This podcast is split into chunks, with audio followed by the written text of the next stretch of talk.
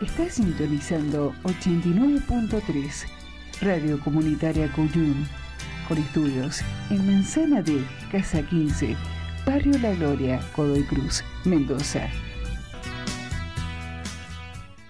Desde Latinocracia, Elogio de la Grieta, desde FM Cuyum 89.3, desde el barrio La Gloria del Godoy Cruz Profundo, desde Mendoza para el mundo, va esta 37 carta a los argentinos que sufren y que ven con preocupación lo que ocurre en nuestro país, porque Laurita Alonso acaba de decir que desconocía la relación del ex ministro Aranguren con Shell, nada más y nada menos que el dueño. ¿eh? Y mm, Laura Alonso está a cargo de la oficina mm, que se da a la tarea de monitorear las problemáticas de corrupción. ¿eh? Pero claro, Malcri acaba de nombrar funcionarios con sueldos de 400 mil pesos y firmó un decreto por el que no se los puede echar por cinco años. Y si los echás, tenés que pagarles todo el contrato 65 meses por 400 lucas son 26 millones por cabeza. ¿eh? Es decir, generando más deudas y más problemas al gobierno que está llegando. ¿eh? Ellos, que llegaron echando culpas al gobierno anterior y se van culpando al gobierno entrante. En el medio se robaron todo. No se equivocaron al usar este, ciertos atributos y desechar la escarapela. No se equivocaron al no utilizar la palabra patria, no la pronuncian. Malcri no se equivocó al sacar los cuadros de San Martín y de los próceres nacionales del despacho presidencial. No los quiero ver. No se equivoca al no hacer una fiesta patria popular porque no la siente. No es un equivocado, es un exponente de una ideología atea y antinacional, representante de la élite financiera internacional que quiere quebrar a todos los estados para detentar el poder y los recursos nacionales. El genocidio silencioso en los últimos años mm, llevó a que 9.000 adultos mayores murieran por no poder comprar sus remedios. Malcri y su gobierno lo hicieron y merecen la cárcel de por vida.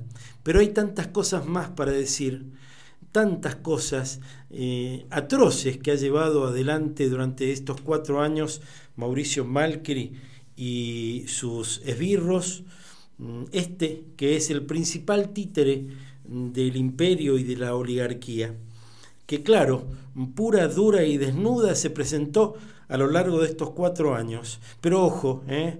porque agazapados detrás del proceso electoral y del nuevo tiempo, seguirán buscando todos los modos en que un poder con vestigios populares no avance, no crezca y no se desarrolle como esperamos desde este 10 de diciembre. Te lo digo porque vos me importás. Te lo digo porque la patria es el otro.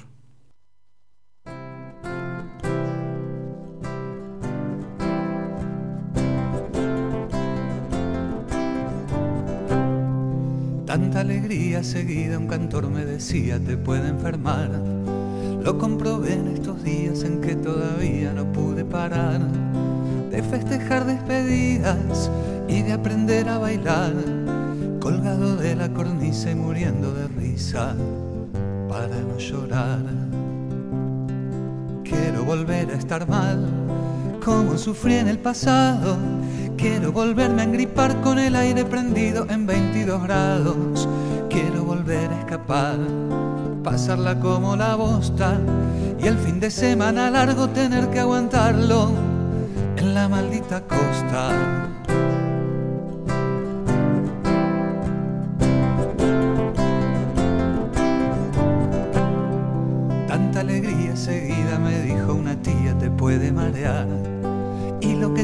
Parecía algo bueno podría ser algo anormal. Qué tonto fui, no sabía que me debía endeudar.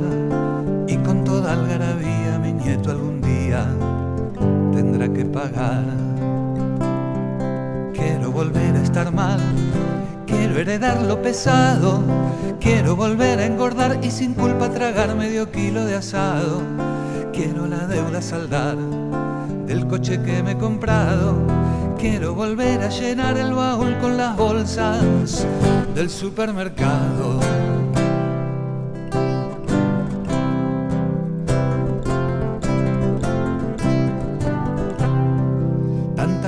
seguida te juro que un día me puede matar. Lo bueno es que esa noticia no vende y tal vez ni te vas a enterar. No hay más lugar para el llanto en esta revolución. Dígame dónde han mostrado un minuto el espanto de la represión. Quiero volver a estar mal, quiero volver al relato Quiero mirar un canal que me pueda informar por lo menos un rato. Quiero ese mundo irreal de pensadores y artistas y no esta felicidad de matones mediocres, burros y fascistas. Quiero volver a estar mal, que la alegría no duela, que en ese tiempo nefasto de agrandar el gasto con nuevas escuelas. Quiero volver a cantar Quiero sumar en la orquesta, quiero romper el silencio angustiante y brutal de esta sádica fiesta.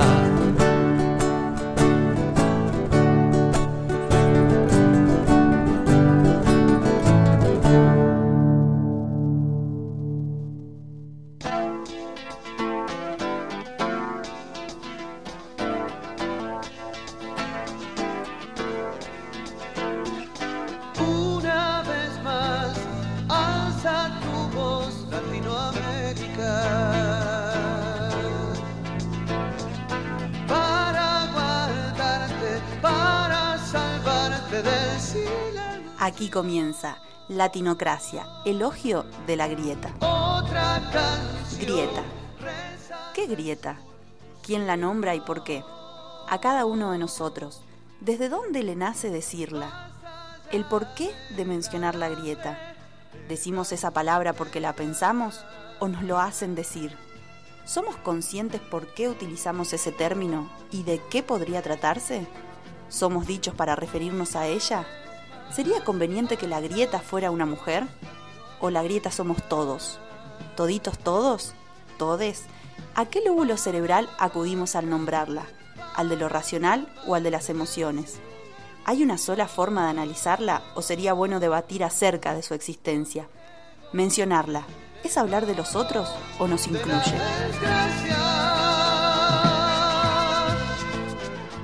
Latinocracia, elogio de la grieta Idea, producción general y conducción, Marcelo Zapunar.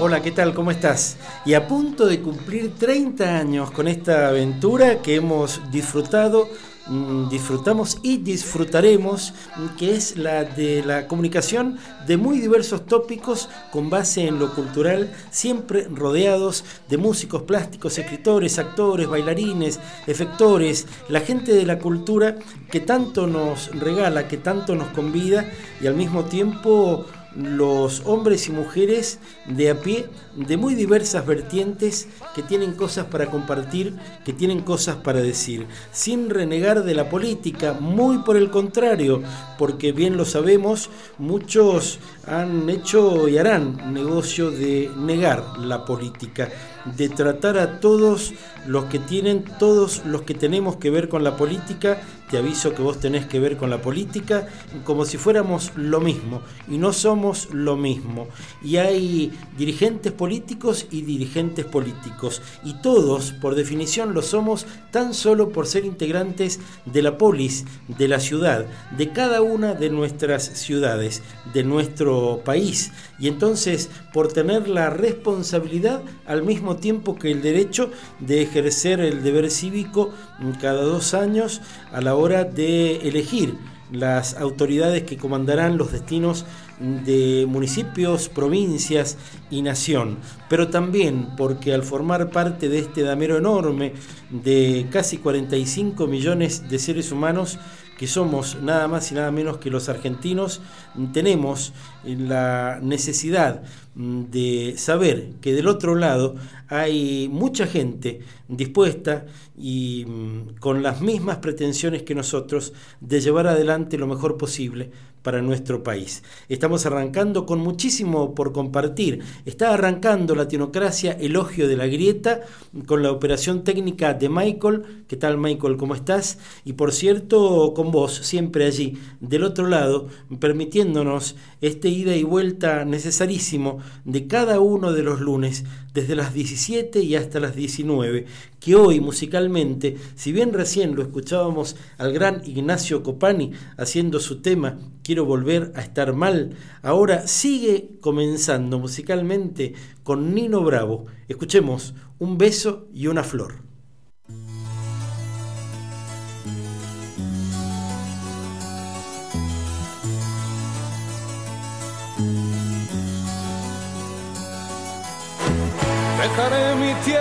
Por ti, dejaré mis campos y me iré lejos de aquí.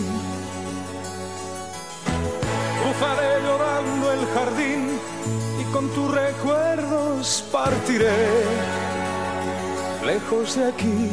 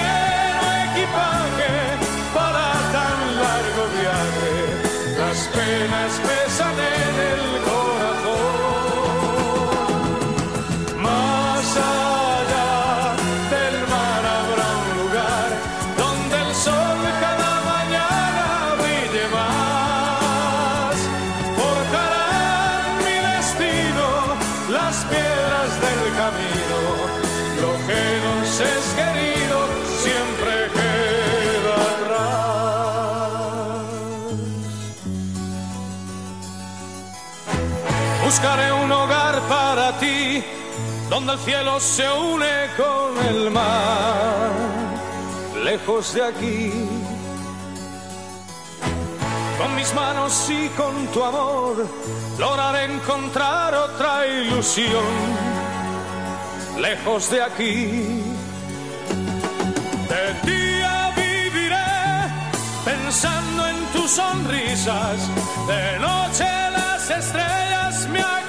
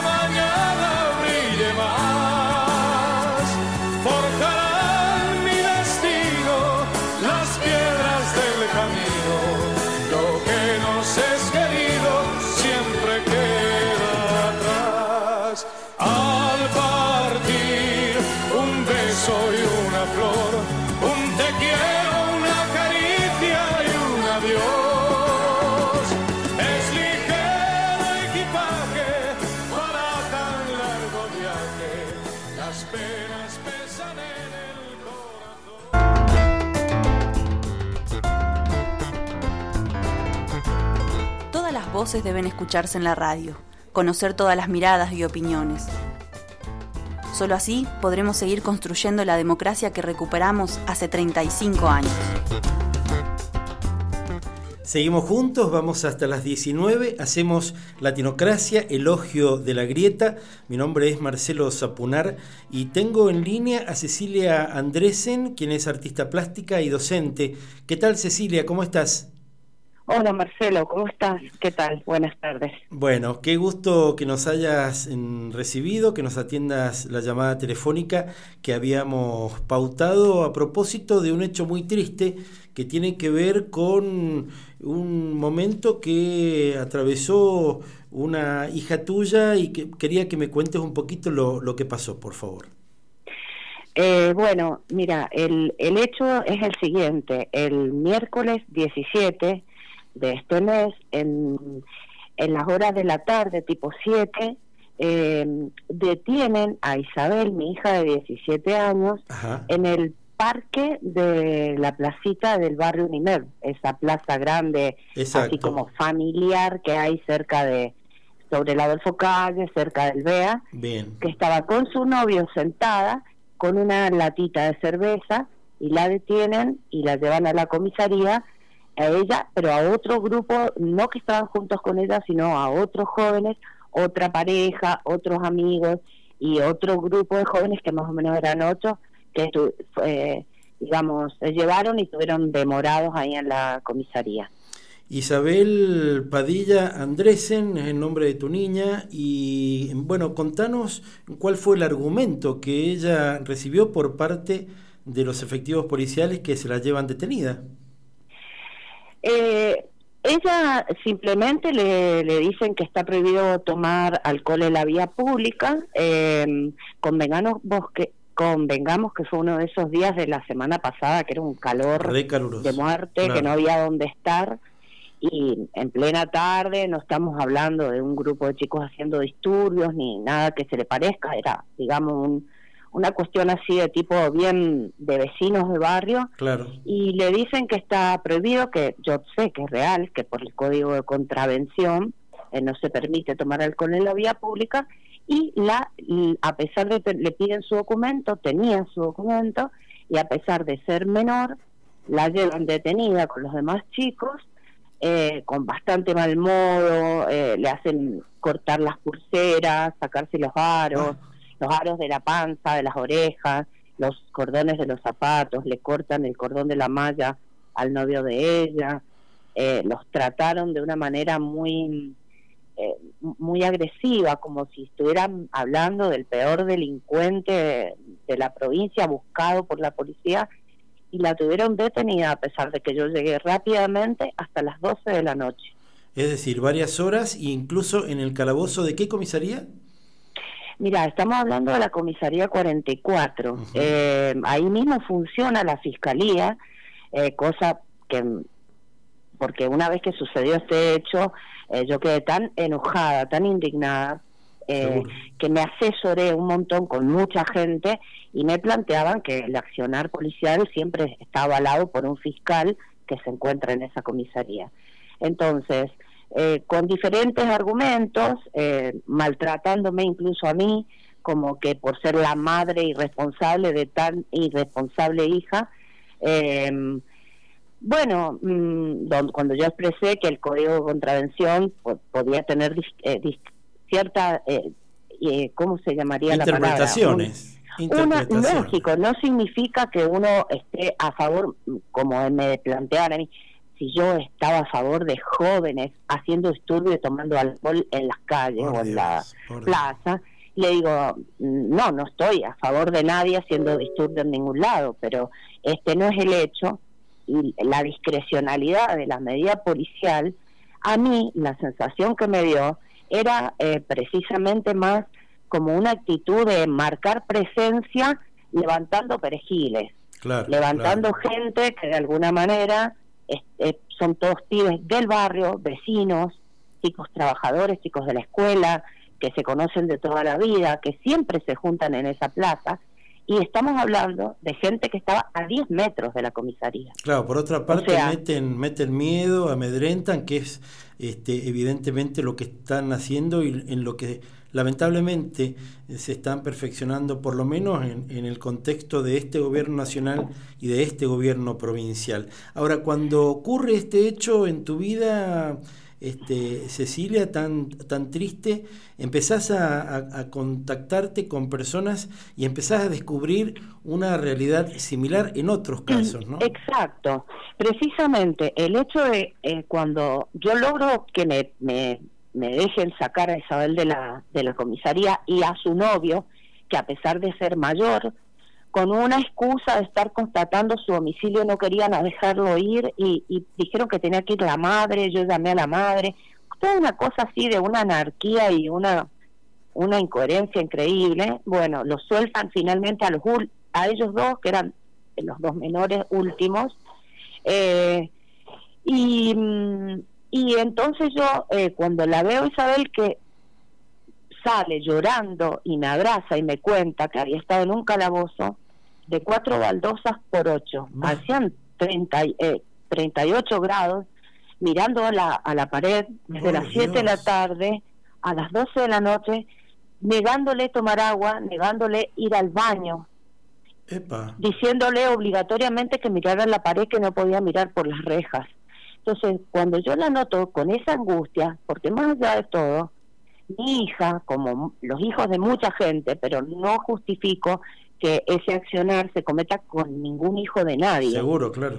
¿A qué voy? Es muy traumático para un joven adolescente y sumándole que yo soy una mamá muy cuidadosa, yo mm, no apaño, como decían en este caso estas autoridades policiales a mi hija, sino que la acompaño en sus procesos.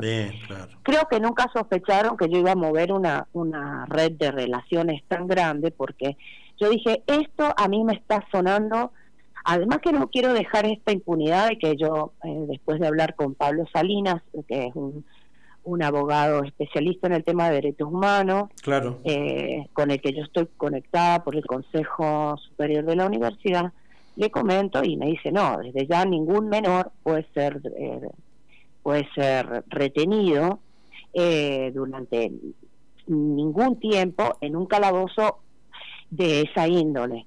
Simplemente en casos muy especiales existe la posibilidad de tener retenido a un menor, pero siempre es en una oficina bajo un estricto control de una autoridad, digamos, policial de su misma de su mismo género o sexo. Claro. Y, Pero no, no detenido en un calabozo. No calabozo, no calabozo de esas características y no con la forma en que fue en que fue tratada ella y el resto de los chicos y jóvenes que fueron metidos ocho pibes en un calabozo de dos metros por dos con un perro pitbull de uno de ellos adentro del calabozo. Una cosa de de un despropósito. Tortura, va, en, definitiva, ¿no? Una sensación como de un abuso psicológico, de planteo de la autoridad desmedido, porque incluso algunos de los que estaban ahí no estaban tomando alcohol y la excusa fue la eh, averiguación de antecedentes. Ah, la averiguación. Claro, que ahora también pueden hacerla por una este, metodología hiper novedosa, este, hiper tecnológica y en menos de cinco minutos saber si hay antecedentes o no. Pero digo, estoy pensando en tu niña y, en, y en, su novio, que es mayor, y en el grupo de pertenencia, y justo en este caso puntual, mm, que seguramente eh, se trata de mm, quizás miles en este caso de mendocinos y en todo el país, que ahora cuando salgan al parquecito de atrás de, de la escuela del barrio van a tener quickie. Como mamá te quedas temerosa de lo que le va a pasar a tu hijo. Ah, bueno, y vos me comentaste algo de lo que sucedió cuando yo empiezo a, recorrer algunas oficinas como, como la Secretaría mm, General de Inspección, que es donde uno tiene que poner la denuncia correspondiente a los malos accionarios policiales, eh, la, claro, que se llama exactamente este, Inspección General de Seguridad, así se llama. Ahí está, Inspección General de Seguridad, vos me lo decís mejor que yo. Y eh, en ese contexto, en la Comisión de Derechos y Garantías de la Cámara de Diputados eh, y en la Comisión de mm, la Secretaría de Derechos Humanos de la Casa del cuarto piso del Poder Judicial. Todas esas son las instancias donde uno puede ir a hacer denuncia en caso de maltrato o mala, digamos, mm, eh, una mala ejecución del accionar de la policía. En este en este trayecto empiezo a conversar con gente que dice, oh, no me digas, compañeros míos del trabajo los diferentes lugares donde yo trabajo, eh, a mi hija le pasó exactamente lo mismo, tiene 19 años, en la el mismo en la misma plaza del barrio Unimed, estuvo detenida hasta las 3 de la mañana, donde la soltaron sola en la noche. Después conversando con precisamente el secretario de la Comisión de Derechos y Garantía me dice, aunque no lo creas, a mí me ha pasado lo mismo hace poco con mi hija.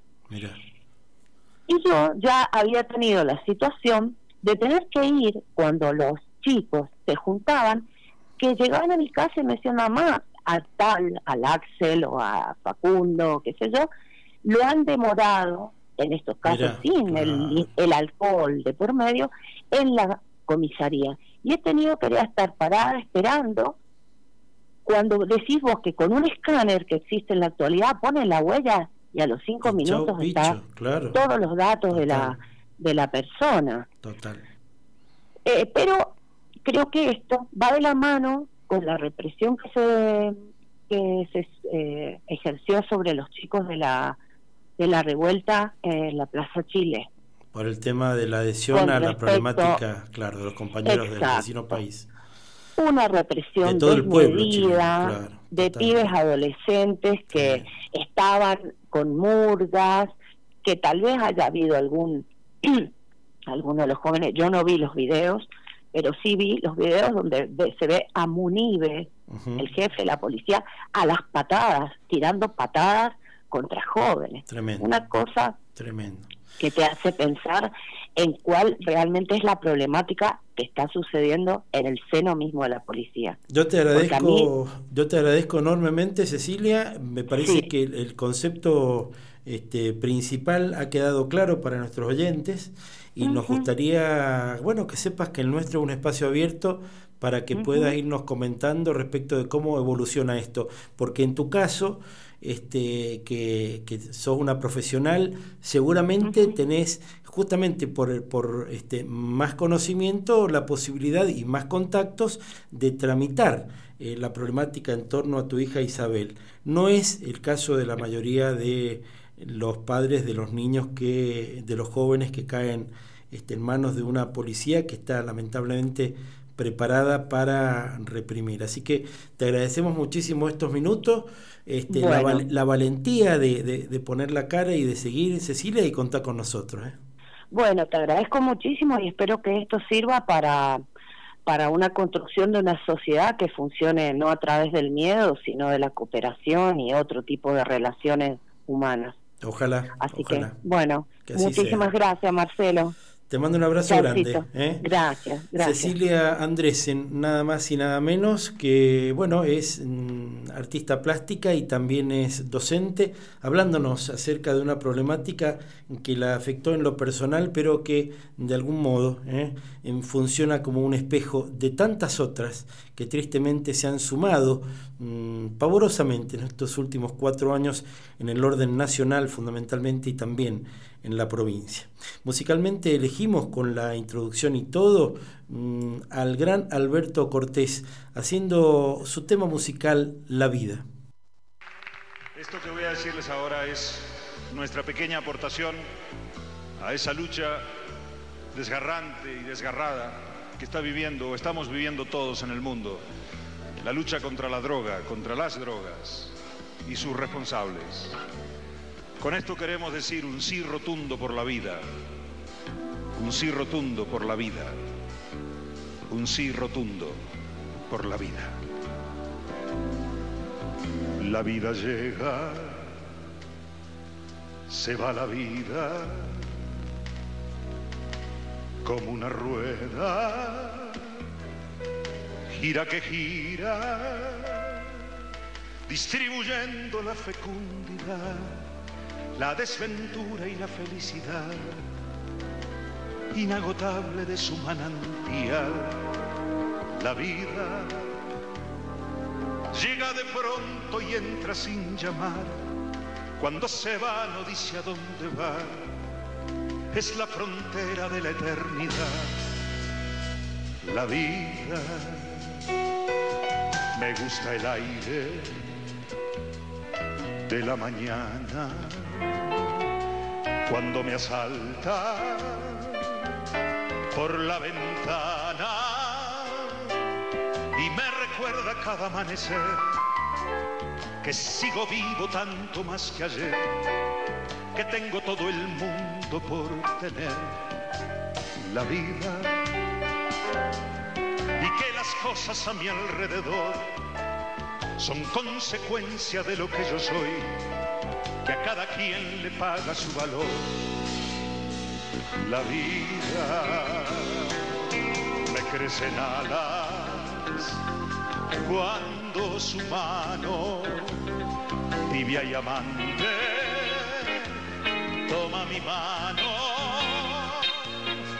y ya no tengo miedo de volar ni ligaduras para liberar por su ternura y su forma de dar la vida.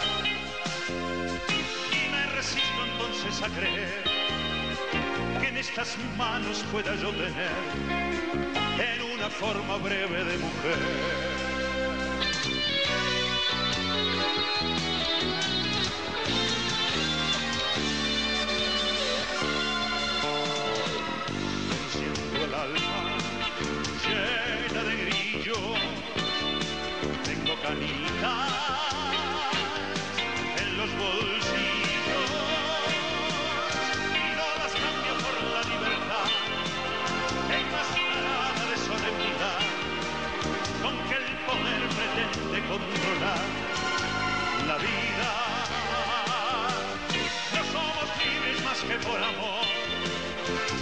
Eternos más que por amor. No vale nada si no es por amor. La vida. No somos libres más que por amor, libres y eternos más que por amor. No vale nada si no es por amor. La vida. No somos libres más que por amor, libres y eternos más que por amor. No vale nada si no es por amor. La vida. No somos libres más que por amor, libres y eternos más que por amor. No vale nada si no es por amor. La vida. No somos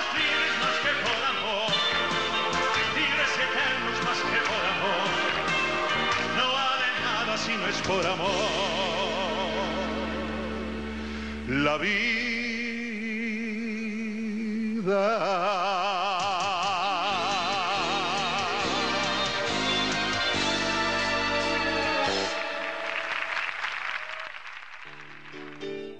La libertad, una de las banderas más altas que enarbolan las naciones, muchas veces estuvo vedada en nuestra patria. Desde hace 35 años, la libertad es uno de los tesoros de nuestro sistema. Para la libertad.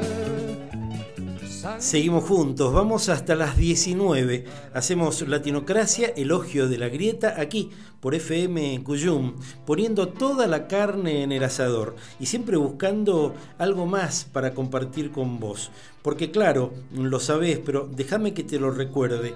Buscamos acercarte información que tenga que ver con los últimos 100 años de la historia argentina, los gobiernos democráticos, los gobiernos dictatoriales, todo al calor del surgimiento de la ley Sáenz Peña que perfeccionó considerablemente el sistema electoral argentino y entonces quizás es el momento fundacional de la democracia tal cual la conocemos ahora, donde todos sí o sí podíamos votar, el voto era obligatorio, secreto y podemos decir que universal termina de serlo cuando se lleva adelante la ley de voto femenino en la época del primer peronismo.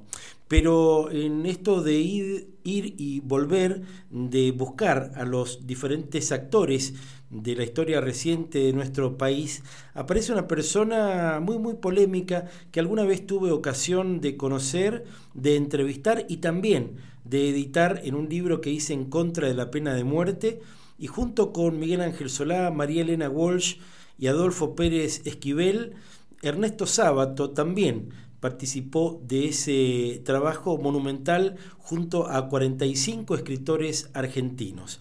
En este caso, un hombre con tantas idas y vueltas como muchos integrantes de su generación, habla acerca de anarquismo, comunismo, Marx, Stalin, el Che y la democracia. Sí, yo estuve varios años en el movimiento revolucionario. Empecé con los anarquistas, con los cuales yo siempre he mantenido afinidad, porque yo soy un temperamento anárquico, ¿no? Cuando uno dice anarquistas, piensa enseguida en una persona que pone bombas. No, hay anarquistas que son incapaces de matar una mosca. Son pacifistas, los mejores. Yo siempre he mantenido simpatía por, por ellos. Y yo estuve muy vinculado con el movimiento anarquista, lo que significa estar muy vinculado con los españoles. Esto quizá valga la pena decirlo acá porque en la Argentina de inmigración tuvo una enorme importancia en las grandes ciudades la inmigración española, que era narcosindicalista. Yo conocí muchos españoles, viejos españoles, algunos que recuerdo con infinito cariño, porque eran verdaderos, no sé, eran hombres de una gran bondad interior y una gran entereza y yo tuve una enorme simpatía con ellos, por hacia ellos. Después, algunos comunistas de estos eh, eh, que, hacen la, eh, que hacen el catecismo, de las que tratan de... me convencieron en la universidad, de, empezaron a darme obras comunistas y yo finalmente ingresé al movimiento comunista. Nunca me gustaron los revolucionarios de salón. No creo en ellos. Yo puedo discrepar y he discrepado con ideas de Guevara, pero ante un hombre como Guevara yo me pongo de pie.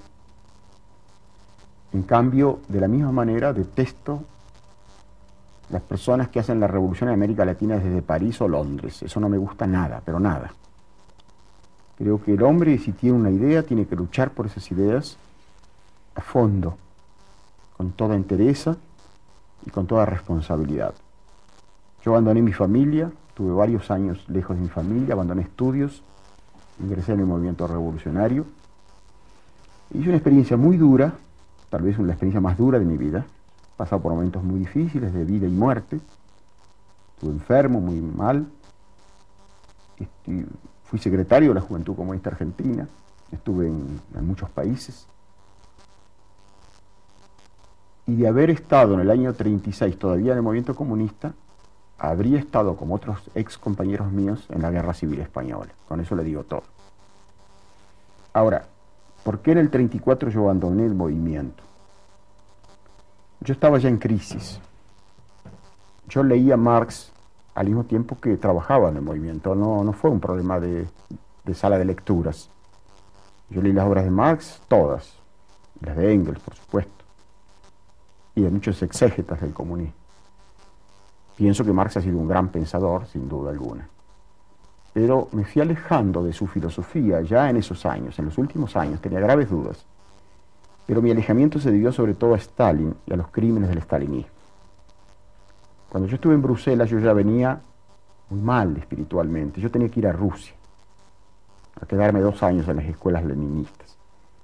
Y yo tuve una discusión una noche, yo dormía en el mismo cuarto en Bruselas del que era secretario de la Juventud Comunista Francesa, cuyo nombre verdadero no recuerdo, pero él se hacía llamar Guyot.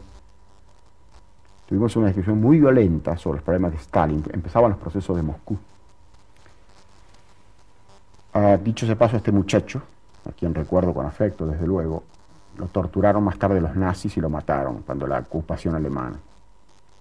Pero con él tuve una discusión violentísima. Yo esa misma noche decidí huir. Y huí a París, no tenía documentos, tenía documentos falsos y pasé unos meses muy terribles en París por primera vez en mi vida, Tuve que dormir en plazas públicas y, en fin, pasarla muy mal. Así que la experiencia mía comunista fue grave, ¿no? Fue muy dura. Los, los procesos de Moscú fueron para mí decisivos y me revelaron de pronto lo que era el socialismo totalitario. Por eso desde aquella época, hace 40 años, es una enormidad, cada vez más me he ido afirmando en la idea de un socialismo con libertad. Yo no quiero justicia social sin libertad. Tampoco quiero libertad sin justicia social, porque es una pseudo libertad. Esta fórmula es muy simple. Puede parecer una utopía, tal vez. Pero cuando los realistas se caracterizan en nuestro tiempo por destruir todo género de realidades, la naturaleza, al hombre, a su conciencia, volvamos a replantear las viejas utopías de los grandes filósofos del siglo pasado, no solamente anarquistas, grandes filósofos religiosos en el pasado, como Santo Tomás, en el presente, como Munier, como Buber, que plantean la posibilidad de una comunidad socialista a la escala humana, una especie de comunitarismo, en eso creo. Por eso soy enemigo de toda violencia y creo que mediante la dictadura, aunque sean mediante con los fines más nobles, no vamos a acceder a una nueva sociedad. Y Rusia ha sido el mejor ejemplo. Por eso estoy hoy en contra de cualquier tentativa violenta de imponer ideas. Creo en la pluralidad y creo en la democracia. Se me dice que la democracia es un régimen podrido y putrefacto este, y corrompido. Pregunto qué régimen no lo es. La diferencia es que en la democracia se puede denunciar la corrupción y se puede castigar la corrupción. El presidente más fuerte del mundo, me refiero a Nixon, fue juzgado por un juez desconocido, denunciado por un periodista y tuvo que dimitir. Esto es muy admirable. En definitiva, la democracia es el único régimen que permite mantener vivos y libres a las personas que quieren mejorarla. Y esto es una cosa inapreciable. Yo no pretendo imponer mis ideas a los demás a esta altura de mi vida. Digo lo que pienso y lo digo con, con afecto hacia muchos muchachos que están haciendo hoy la experiencia que yo hice hace 40 años. Yo sé que son chicos idealistas, pero ha pasado mucha agua bajo los puentes. Ya no creemos en muchas cosas que podíamos creer hace 40 años. Ha habido los procesos de Moscú, ha habido 20 millones de muertos en Rusia. Entonces, cuidado. Esto no quiere decir que yo aplauda a los extremismos del otro lado, de ninguna manera. Esto está automáticamente dicho en las palabras anteriores mías.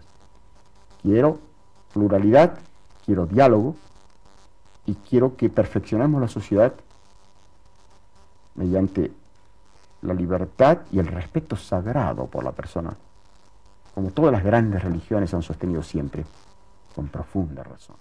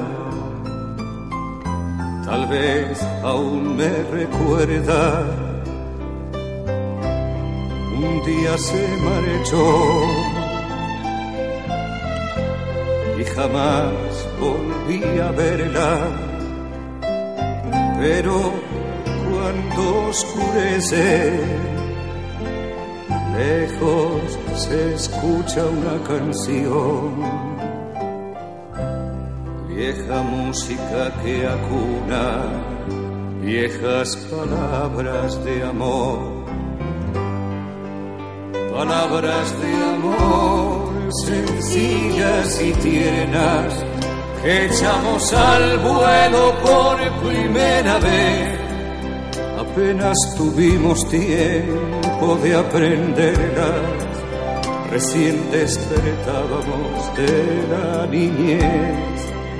Nos bastaban esas tres frases hechas que entonaba un trasnochado galán de historias de amor, sueños de poetas. A los quince años no se saben más. A los 15 años no se saben más.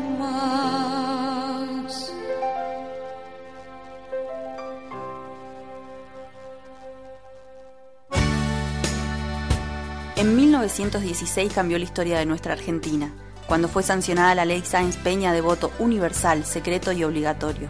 Y ya nada sería igual. Seguimos juntos, hacemos Latinocracia, elogio de la grieta, aquí por FM Cuyum. Y hoy el acontecimiento político del día, sin ningún lugar a dudas, fue la nueva convocatoria que recibió Cristina Fernández de Kirchner por parte de los jueces de Comodoro Pi. Algunas de las frases que dio a conocer allí en un contexto en el que le prohibieron la transmisión de su defensa, cosa que ese tribunal en otras ocasiones no ha hecho. ¿eh? Y como bien hemos dicho en más de una oportunidad, y tratándose de un expresidente de la nación, o de cualquier ciudadano tiene que tener ese derecho justamente para que podamos conocer la otra campana, la campana de los acusadores permanentemente suena fundamentalmente en los medios concentrados, en los medios más importantes del país, que prácticamente le echan la culpa de la existencia de la raza humana y hasta, ¿por qué no decirlo?, de nuestro país como tal, ¿eh? para dar a mm, entender que en buena medida es la depositaria de las peores frases de la oligarquía que la llevaron a ella misma identificarse como mm, puta, yegua y montonera, mm, como una forma de apropiarse de los términos más agraviantes que le han dicho. A quien esta mañana mm, pronunció, no sé cómo tuve tiempo de gobernar este país si fui jefa de cuatro asociaciones ilícitas. Este tribunal seguramente tiene la condena escrita, no me interesa, a mí me absolvió la historia, refiriéndose, claro, a aquel episodio de la historia de Cuba, donde detenido por la dictadura batista, el joven mm, Fidel Castro dijo, la historia me absolverá. ¿eh? Había que condenar a un gobierno, el de Néstor Kirchner, que desendeudó el país había que traer de vuelta al Fondo Monetario y para traer al fondo había que convencer que el que los desendeudó era un chorro y vino a saquear el país. No soy amiga de Lázaro Báez y nunca lo fui. El hecho que una persona sea amigo y tenga empresas no es delito, sino cómo lo llamarían al amigo del alma del presidente que se quedó con las empresas energéticas que saquearon los bolsillos de los argentinos. Algunas de las apreciaciones que hoy tuvo allí en Comodoro Pi la expresidenta y futura vicepresidenta de la Nación, que asume el próximo 10 de diciembre, y escuchemos un poquito de lo que pudo oírse, este, que por cierto en algún momento termina siendo censurado también y se vieron en figurillas la tarea de cobertura los canales de cable, por ejemplo, a los que también se los interrumpió en el momento en el que estaba declarando y decía cosas como estas. Y vemos que el canal Crónica está pasando efectivamente la declaración de Cristina, así que vamos a escuchar un poco a ver qué está diciendo. Resguarda el derecho de la propiedad, no solamente un criterio económico, es también un criterio y un atributo de cada una de las personas. La libertad y el patrimonio. Eso que está en manos de ustedes tres, de los fiscales y de tanta gente. El patrimonio y la libertad de las personas. Tan poco valorada en esta casa. Bien. Se intervinieron sociedades comerciales, saben, una depresión Obviamente este, se escucha con el sonido ambiente, ¿no? Porque es una cámara que está ahí puesta, no es una transmisión televisiva, sino es la cámara. Exacto. Pues no se puede televisar supuestamente, ¿no? Entonces por eso lo escuchamos con el sonido ambiente, pero igual vale la pena, ¿no? Porque hasta en el caso de otros empresarios, las intervenciones son de carácter comercial, a los jueces civiles, pero no solamente allí.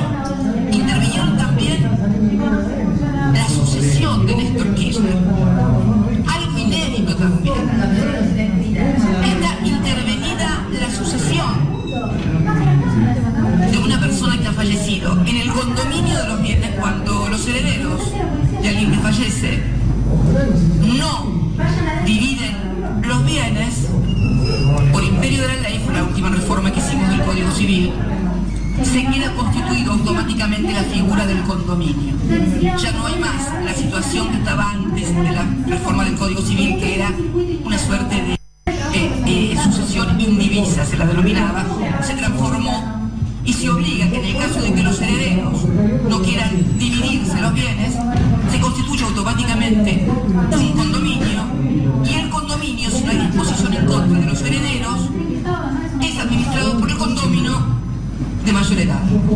Como yo había renunciado en una sucesión anticipada, algo muy común y también previsto por el Código Civil vigente, en el mismo acto sucesorio, en el mismo acto sucesorio, el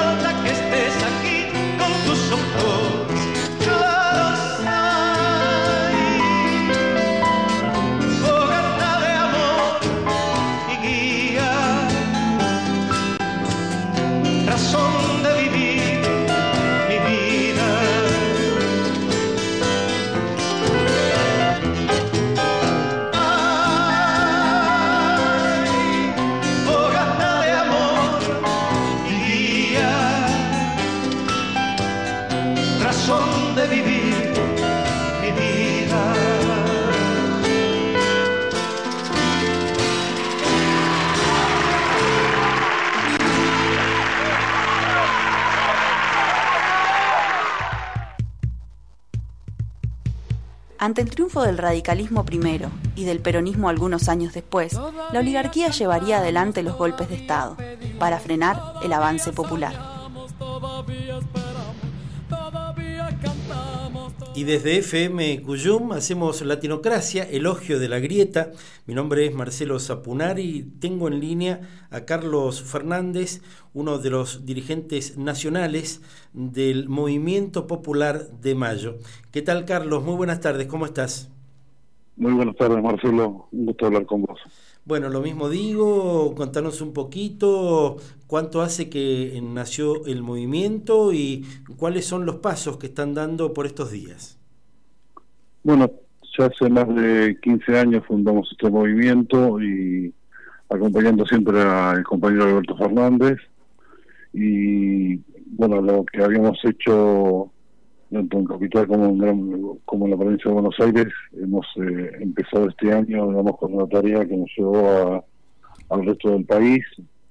Este, hemos este, desarrollado la, agrupación en provincias como Mendoza, San Juan, Catamarca, Santiago del Estero, Salta, Jujuy, Córdoba, este, bueno, provincia de Buenos Aires, Capital Federal, La Rioja, este, y bueno, y seguimos con esta tarea, eh, próximamente seguramente estaremos en Santa Cruz, este, pero bueno, eh, intentando fortalecer el movimiento popular de Mayo por todo el país y de alguna manera eh, respaldar la tarea que a partir del 10 de diciembre que empezará con, con el gobierno de Alberto Fernández y Cristina Fernández de Kirchner, ¿no? Muy bien, con una experiencia aquilatada de 15 años, nos llega mm, el contacto con vos por parte del compañero Oscar Brizuela, coordinador para Mendoza, y por cierto, este, tuvimos ocasión de conocer a Néstor Sánchez hace días nada más aquí en, en Mendoza,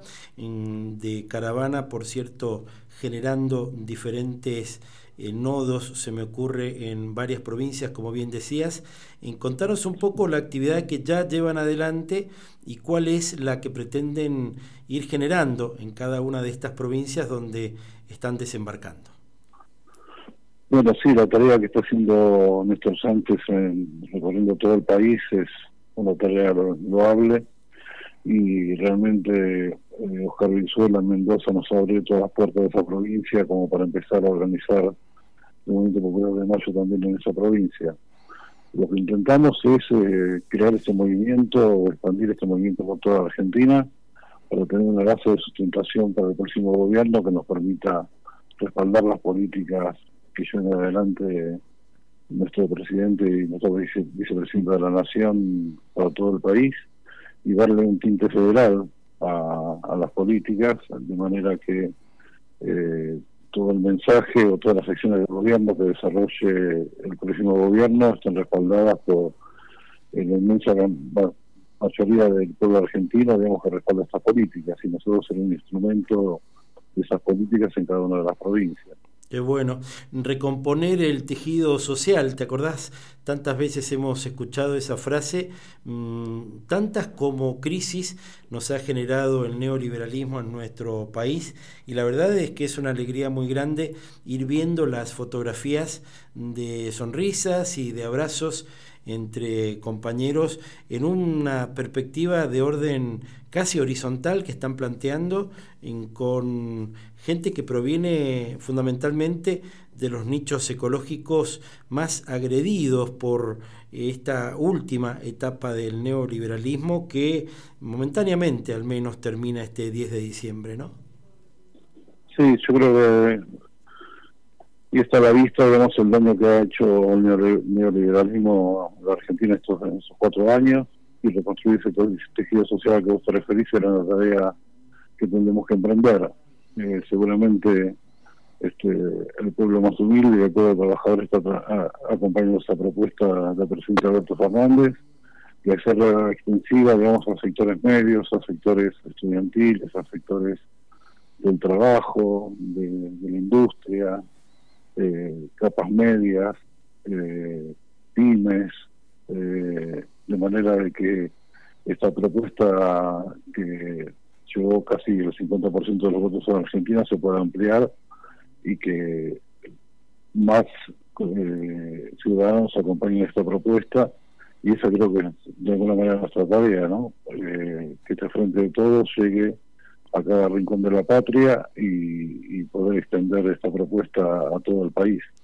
Por otro lado, Carlos, si bien son días donde se va sumando una expectativa favorable, como el propio Alberto dijo en más de una entrevista, más que utilizar la palabra este, esperanza, hablaba de, expectativas favorables, tomando en cuenta que ya se pronunció el pueblo argentino y falta muy poquito para el cambio de gobierno. Así todo, eh, se me ocurre que debe ser muy triste ver cómo está la Argentina hecha, hecha girones, este, qué, qué les pasa cuando van a los barrios, qué les pasa cuando van a los sindicatos, qué les pasa cuando mm, se abisman algún comedor. Hay mucha esperanza en el pueblo argentino. Yo creo que esto, esto que fue tan devastador para el país este, y la propuesta que se adelante frente de todos ha despertado una alegría y una esperanza en el pueblo argentino.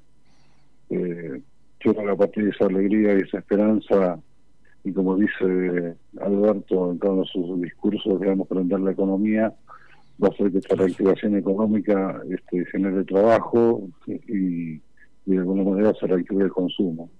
Eh, yo creo que esos van a ser los pilares de, del próximo gobierno, de manera de que podamos este, recuperar eh, los estándares de vida que tuvimos, que supimos tener empezar este proceso de reconstrucción nacional que de alguna manera va a encargar esta fórmula presidencial con el conjunto de la militancia de, toda la Argentina que seguramente va a respaldar este, todas y cada una de las acciones del gobierno que lleve adelante el próximo gobierno. volver a comer, nada más y nada menos, en lo que piensan cientos de miles de argentinos y muchos otros que alguna vez mm, creyeron formar parte de las capas medias y fueron bajados a hondazos por las políticas públicas de a quien nosotros hemos rebautizado como Mauricio Malcri. Carlos, querido, te mandamos un abrazo enorme y muchísimas gracias por atendernos. No, gracias a ustedes eh, por dejarme este, transmitir de alguna manera las propuestas que, tenemos en el Movimiento Popular de Mayo. Invitar a toda tu audiencia a que nos acompañe este, con Oscar Brizuela en, Mendoza y, que podamos este, hacer una realidad esto que soñamos todos los argentinos, digamos, que es recuperar el, una patria justa, libre y soberana, como decía el general Juan Domingo Perón. Hasta la próxima, Carlos. Gracias, Marcelo. Un abrazo grande. Charlábamos con Carlos Fernández, quien es este, uno de los dirigentes nacionales del Movimiento Popular de Mayo, que existe hace 15 años y que extiende su mm, existencia en todo el territorio nacional y hace días nada más estuvieron por aquí Néstor Sánchez y un conjunto de compañeros justamente dando a conocer ese nuevo camino. Musicalmente elegimos una bellísima obra de Félix Luna y Ariel Ramírez, de aquel disco inolvidable que fue Mujeres Argentinas, donde nada más y nada menos que una una muchachita que estaba empezando y que ya era bastante conocida, la gran Mercedes Sosa, puso la voz para que estos temas ya quedaran para siempre en lo mejor del imaginario argentino. Escuchemos Alfonsina y el mar.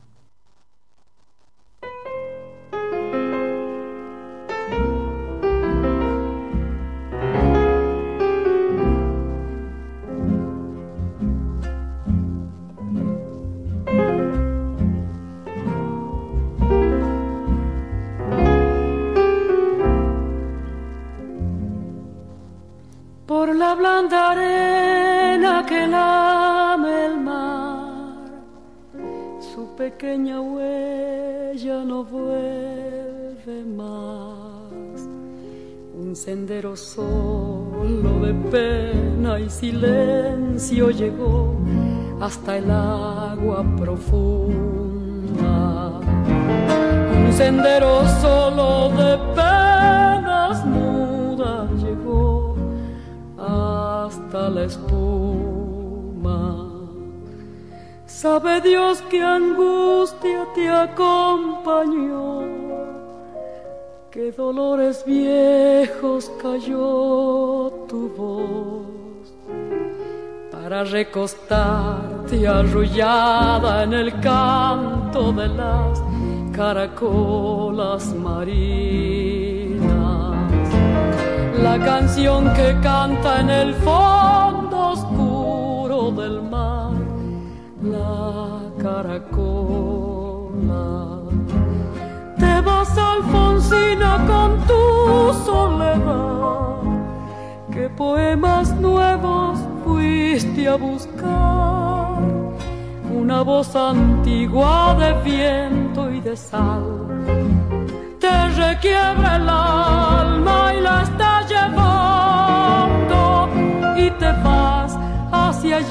como en sueños, dormida Alfonsina, vestida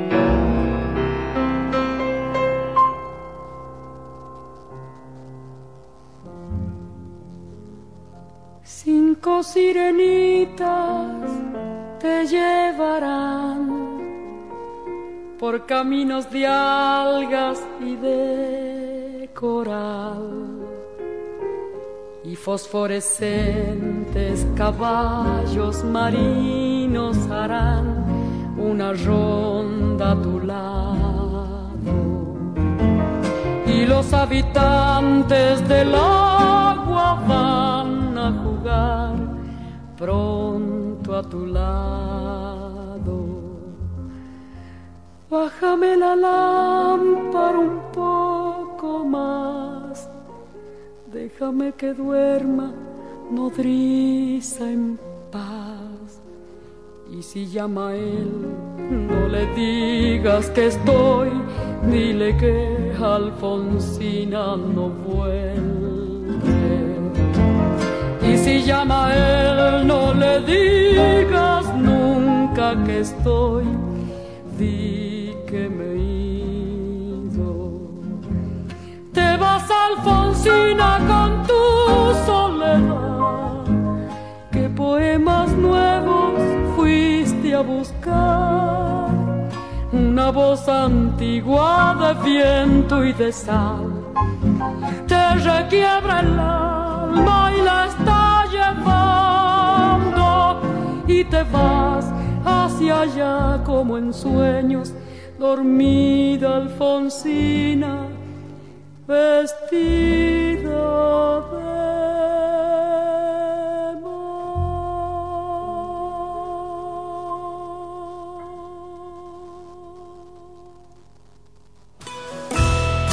Con base en la renovada Constitución Nacional de 1994, los argentinos formamos parte de un Estado-nación. Lo decimos para recordarlo, para sostenerlo. A punto de cumplir 30 años con nuestro programa, intentaremos el año próximo, este 2020 que está aquí nomás a la vuelta de la esquina, entre comillas, ¿no? Tirar toda la casa por la ventana con nuestra emisión diaria de televisión que llega a 12 provincias del país. Estamos mm, todos los días frente a 12 millones de argentinos que nos eligen cuatro veces por día. ¿eh? A pedido de ellos nos volvemos a encontrar en cuatro momentos en cada una de las jornadas.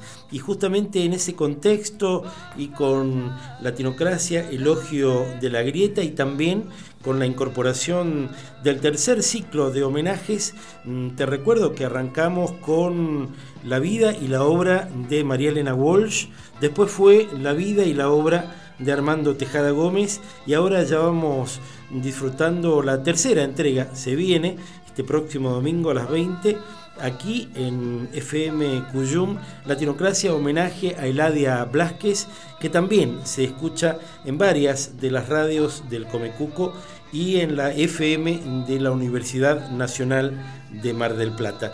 Pero se viene mucho más. Desde el primer día de este próximo año, cuando cumplimos 35 años en los medios y 30 años con Latinocracia en sus más diversas vertientes y formatos con algunas sorpresas y algunos anuncios que vamos a ir compartiendo con vos a lo largo de estas próximas semanas, ya prácticamente transitando los últimos días de este año.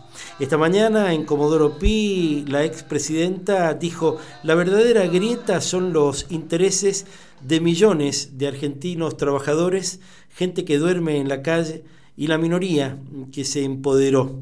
Siempre pasan estas cosas en la Argentina contra los peronistas.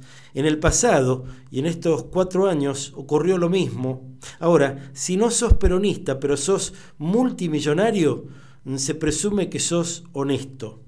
Nunca vi que le allanaran la casa a Fernando de la Rúa o a Sturzenegger mmm, para ver qué había pasado con el megacanje. Siempre le digo a Florencia, imagínate si Perón y Evita hubieran tenido hijos. Es el único consuelo que puedo darle después de todo lo que le han hecho. Denuncio que mis hijos han sufrido tan solo por cometer el delito terrible de ser los hijos de Néstor y Cristina. Ella habla de la grieta, la grieta que según Felipe Piña, uno de los grandes historiadores de la Argentina, eh, a la sazón también periodista, escritor y tanto más, es una falta de respeto a la historia. Así lo dice Felipe Piña, entrevistado por Luis Novarecio, de quien enseguida te voy a hablar algo que quizás no conozcas o que quizás viste pero no recordás. ¿eh? Escuchemos una charla muy muy interesante que ambos mantienen. La grieta es una falta de respeto a la historia.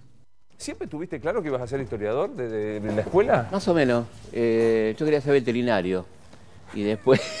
no estaría ¿Sabes por qué? Porque estaba muy copado con la serie de Axari, ¿te acordás? Ah, cuando era sí, el- el- Y después arqueólogo. Y mi viejo me dijeron, no hay guita, no, no alcanza para. Hace algo que sirva. Arqueólogo. no. Y después tuve en, el segundo año del Colegio Nacional número 6 eh, a una pésima profesora de historia que me hizo muy bien porque yo pensaba, como muchos compañeros que estábamos en ese curso del segundo año, que había otra historia, que seguramente esta señora contaba una que no era y que había que buscar otra. Entonces empecé a leer por mi cuenta y como muchos y encontré gente muy interesante, de historia argentina, otras miradas, digamos, ¿no? Pero qué interesante, porque podría haberte provocado lo contrario. Estoy muy agradecido a esa señora, muy agradecido. No la voy a nombrar porque no, no quiero, pero muy buena. A mí un poco me pasó eh, con la historia, yo tenía una profe que saltaba Rosas y saltaba Perón en la historia argentina. Bueno, muy común. Pero saltaba. Muy común. Aparte no estaba en los programas muchas veces. Bola al tirano prófugo o Claro. este, el restaurador. Y después tuve una extraordinaria profesora en quinto año, una heroína, porque fue en el 76. Mi quinto año fue en el 76. Y ella, que era la profesora Elvira Giacometti, eh, nos hacía pensar, cuidándonos y cuidándose, en ese contexto espantoso de país. Y estaré eternamente agradecido. La vida me dio el regalo de poder agradecérselo. Qué bueno. Trabajaba en ese momento en Radio Mitre, a la vuelta de mi colegio nacional número 6, y un día le invité a que venga con los chicos a la radio y fue un hermoso eh, regalo para mí y, y- y hacerle, poder agradecerle a ella que era una extraordinaria persona y una gran profesora que me enamoró, me terminó de enamorar de la historia, ¿no? Así que siempre la nombro. Vale la pena. Por Vale, supuesto, vale la yo pena. creo que lo más lindo en la vida es ser agradecido y te vuelve. Ni hablar. Te vuelve la grande multiplicada por 20. El desagradecido es un tipo feo, es fea persona. Yo creo que es un ingra- el ingrato es fea, fea persona. ¿no? Totalmente. Fe- Felipe, hablemos un poco de este octubre del 2019. ¿Se parece a algo? Viste que toda la gente dice, son los 70, es, el, es la dictadura, o es Martínez de Oz, o es Menem. ¿Se parece a algo? A mí me estoy un poco cansado el- la, la compara- la- la necesidad de comparar permanentemente. ¿no? Yo creo que hay continuidades. Evidentemente el, el modelo Macri es un modelo, vi una pintada maravillosa en la calle que decían las medidas de Macri son 55, 90, 76. ¿no? Es Eh, lindo, sí. 55, 90, sí, claro. Sí, sí, este, pero bueno. Por las dudas, recordemos, 55 la Libertadora. 76, 76 Videla, 90 eh, eh, Menem, ¿no? Menem Caballo, digamos. Claro. Sí, eso es evidente, hay una continuidad, yo creo que tenemos que estar muy contentos de votar, es una fiesta, yo voy con mis hijos a votar, siempre es un momento de enorme felicidad, viví horriblemente la dictadura, me cagaron la adolescencia, digamos, como a mucha gente, no se los voy a perdonar nunca, y cada vez que voto lo hago con mucha alegría, ¿no? Y me, me da mucha alegría tanta gente votando con esperanza, pensando distinto, los fiscales que se levantan temprano, del par- el partido que sabe que no va a ganar ni en pedo, pero que están ahí y que esperan un sanguchito milanesa y que es un, es un folclore que a mí me emociona muchísimo, ¿no? El ir a la mesa y la verdad que me reciben tan lindo porque la gente me conoce, qué sé yo, y los fiscales de todos los partidos, me termino charlando. Es un momento de mucha fiesta. eh. Aparte es cierto, este, yo tengo 55, yo voté a los 18 la primera, o sea, llegué a votar. Y era como una. Aparte ¿Te con parece? temor, este, Ah, con, no. con los, los milicos en serio. Por supuesto que por ahí no votábamos, ¿no? Y era, estadísticamente, fue una de las elecciones de mayor participación hasta el momento y de gran participación de gente muy grande, que tenía una, una, este, eh, una abstinencia de voto. ¿no? Claro. Había muchas personas de 90, 80 que estaban votando porque no habían podido votar durante nada más y nada menos que siete años, Mm. 76, 83, ¿no? Así que para mí cada, cada elección es una fiesta. Me gusta la política, me gusta que se hable de política. Ojalá habláramos más de política, creo que hablamos muy poco. Hablábamos de, de bronca, de odio, de vos hiciste esto, y no hablamos, hablamos muy poco de política. La política es una hermosa, hermoso arte, ¿no? que debería ser más cultivado y que si uno se remite a tipos como Platón en la República, ¿no? donde, donde ves lo que es la política, lo que le puede cambiar la vida a la gente, ¿no? Y yo creo que hablamos muy poco de política, hablamos de vos fuiste chorro, vos hiciste esto, vos hiciste... pero no hablamos de qué, qué vamos a hacer con el país, ¿no? Preguntarle a un historiador vale la pena. La grieta siempre existió. ¿viste? Dicen, No, siempre azul y Eh, colorado. sí, la grieta es una porquería, porque la, la grieta que se puso de moda hace poco tiempo es una porquería porque nos hace creer que yo no puedo sentarme con mi primo o alguien que piense eh, a comer un asado, ¿entendés? Soy un pelotudo si no puedo hacer eso, qué sé yo. Somos dos boludos, digamos, si no puedo sentarme con una persona a comer o a tomar un café porque piensa distinto que yo, estamos mal de la cabeza, ¿no? O sea, podemos este, disen- disentir, podemos no pensar igual, pero ¿por qué no vamos a poder hablar de otras cosas, de cómo están tus hijos, que son mis primos, mis sobrinos? que- Recordar la historia juntos, que nos Sí, fuimos plata de vacaciones. claro. No sé, me parece una locura que, que las familias se dejen de hablar. o- Y el odio es una cosa horrible, ¿no? Yo creo que aquel que labura sobre el odio y construye sobre el odio es una persona que tiene problemas psicológicos, ¿no? Yo creo que no hay que construir sobre el odio porque el odio no construye nada, el odio. Te, te pregunto de vuelta, ¿esta grieta es, es distinta a las otras? La grieta para mí, primero y principal, es una falta de respeto a la historia hablar de grieta. O sea, la- grieta quiere decir que las personas piensan diferente. Grieta es la guerra civil española, que hoy estamos enterrando, sacando una porquería como Franco del Valle de los Caídos, ¿no? Digamos, un tipo que estuvo homenajeado durante del 75 para acá, que fue un asesino, que fue un dictador, que sometió a España al atraso del 39 al 75, ¿no? Eso es una grieta, digamos, donde la gente se mató, donde hubo 500.000 muertos, ¿no? Eh, la grieta argentina es una, grieta brava, pero, qué sé yo, también hubo momentos de, unión nacional, eh, qué sé yo, el Alberdi Rosas, que hablamos la última vez que estuve acá, ese encuentro hermoso donde Alberti le ofrece hacer a, a Rosas su abogado, habiendo sido enemigo, perseguido por Rosas, expatriado, escribiendo en Montevideo un periódico llamado Muera Rosas, y se encuentran en Londres y, lo- y Rosas le, él le dice a Rosas, quiero ser su abogado porque lo están atacando injustamente, eh, le están haciendo un juicio en ausencia que no corresponde. Yo sigo pensando en unas cosas de usted que no me gustan, pero quiero ser su abogado, y Rosas le dice, qué mejor abogado que el padre de la Constitución Nacional. Qué pero, loco, eh. pero no le conviene, amigo, le dice. Permíteme que le diga amigo, no le conviene porque no tengo un peso, y a la verdad. Y además no, le van, no se lo van a perdonar nunca, nunca le van a perdonar haber sido el abogado de Rosas, ¿no? Le dice Alberdi. Y, y se dan un abrazo. Y comienza una amistad hasta la muerte de, de Rosas, que muere antes que, que Alberdi. Eh, y Alberdi se transforma en un tipo, no defensor de Rosas, pero que se escribe con él, que intercambian ideas que estaban postergadas, tantas cosas para decirse fuera del combate, viste que en el combate te ensegueces. Yo te digo lo peor de vos, me decís lo peor de mí. En el medio por ahí teníamos cosas para decirnos que te pueden mejorar a vos y me pueden mejorar a mí, ¿no? Y eso es lo que pasó. O el encuentro impresionante de Perón Balbín, o muy antigrieta. Aquel O sea, salto del tapial de, de Cal- de Cal- Claro. Balbín va a llegar, ¿no? Exactamente, en Gaspar Campos. Y tenían los dos cosas para putearse. O sea, obviamente Perón lo mete preso a Balbín. Y Balbín conspira contra Perón en la Libertadora, ¿no? Y es el candidato de la Libertadora. O sea que los dos tenían motivo para no quererse. Pero era un momento en la Argentina donde había que unirse y decir, bueno, vamos a bancar este momento, a salir de este horror de Mm. siete años de revolución argentina, ¿no? Con Ganía Leviston Lanusse. Y ahí hace algo muy digno, Balbín, que es decir, eh, el radicalismo no se presenta a elecciones, sino se presenta el peronismo, ¿no? Para Muy- evitar las proscripciones que se Muy importante, que venía de las famosas proscripciones previas. Entonces, ¿por qué no nos enseñan esto? no? ¿Existió? ¿Por qué no hablamos de esto, digo, en vez de hablar tanto de, De- todo lo que nos separa y que somos... Existió, y me da una curiosidad de- por la edad, ¿existió la posibilidad de la fórmula Perón-Balbín? Sí, existió, pero ambos, ambos equipos de campaña no, no aceptaron razonablemente, ¿no? Yo creo que estaba más dispuesto el peronismo a aceptar esa alianza que el radicalismo, con lógica, si querés, lógica política, porque Perón se moría, y evidentemente que si Perón se moría y quedaba Balbín como presidente era muy difícil ese país del 74 que le hubiera tocado a Balbín. O sea, yo entiendo a los operadores del radicalismo, a los operadores del peronismo, pero hubiera sido algo muy lindo como simbólico, ¿no? Pero Mm. era muy inviable en un país que estaba muy complejo. Ese momento era un momento internacional que a veces nos olvidamos en este ombliguismo que tenemos de solo pensar en nosotros sin ver que el mundo tenía un contexto tremendo que era la crisis del petróleo de fin del 73, que acá se, so- se surfió un poquito porque estaba Perón, que era un tipo que había sacado el 62% de los votos, de gente que lo había odiado y que lo estaba votando porque entendía que era el único que podía calmar las aguas.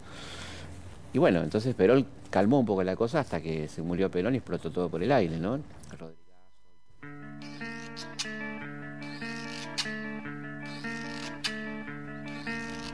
Tengo la piel cansada de la tarde gris tan gris. Guardo, guardo los verdes verdes de tu bosque. Voy con ramas secas a buscarte. Después llego hasta vos, como la tarde. Donde amor, que caminas herido donde corazón partido. Puedo recordarme yo la pena, pena, pena de tu boca, donde amor, donde amor, la pena, pena, pena, pena de tu boca, donde amor, donde amor cuando soy el día y con mi cuerpo al aire voy. Soy, soy la mañana de celestes solitarios.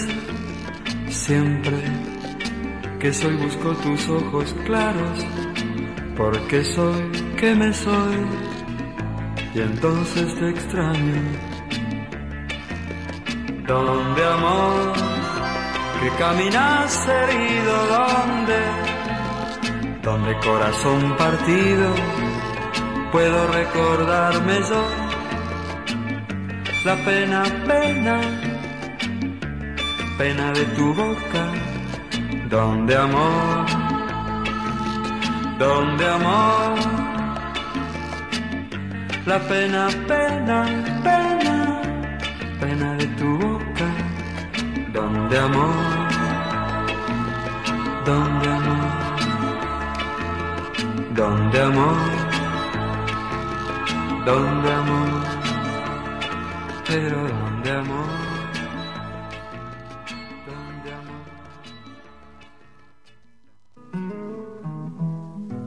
Siempre había oído mentar que ante la ley era yo igual a todo Las leyes que surgen del legislativo, uno de los tres poderes de la República, son parte de ese acuerdo de convivencia democrática que todos debemos respetar. esto se llama igualdad, la perra que los tiró.